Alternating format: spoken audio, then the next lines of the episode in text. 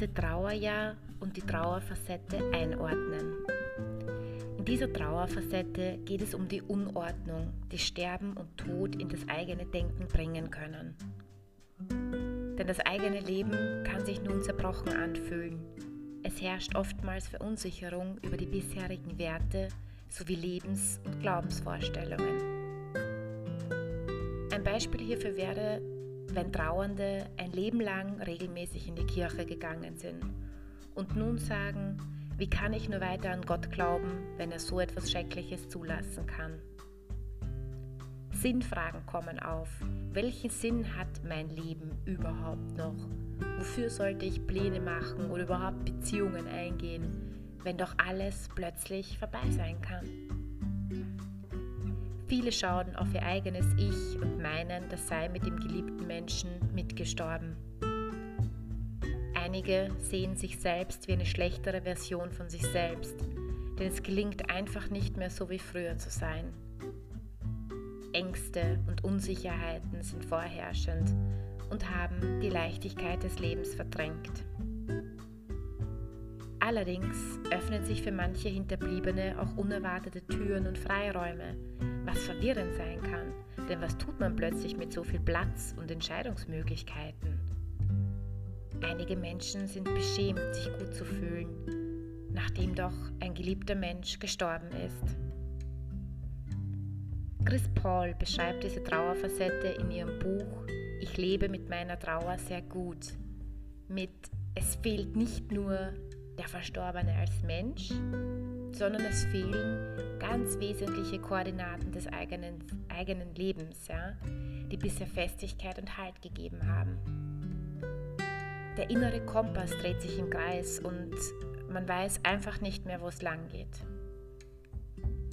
Viele Trauernde suchen daher verzweifelt eine Einordnung des Sterbens von geliebten anderen und kommen dabei manchmal auf seltsame Gedanken.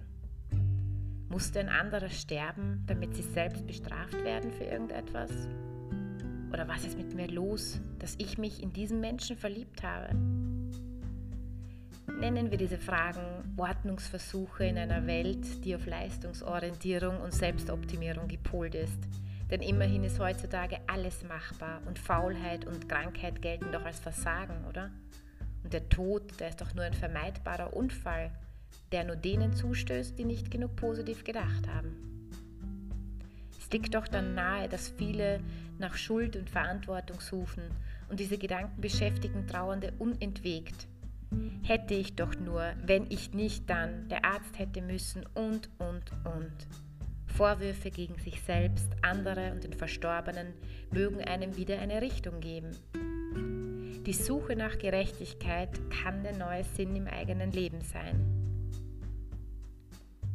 Liegt hinter dem allen nicht vielleicht nur der Wunsch nach Vergebung? Versuchen Sie, wenn es zu Vorwürfen kommt, auch gegen sich selbst diese sehr klar und konkret zu formulieren und vermeiden Sie Generalisierungen. Schreiben Sie diese gerne auch auf und sortieren Sie diese nach Wichtigkeit.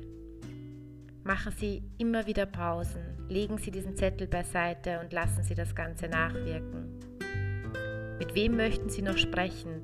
Was gilt es noch für Sie zu klären? Und achten Sie dabei auch darauf, sich selbst gegenüber mit viel Empathie, Mitgefühl und Wertschätzung zu begegnen. Möchten Sie jemanden oder den Verstorbenen um Verzeihung bitten?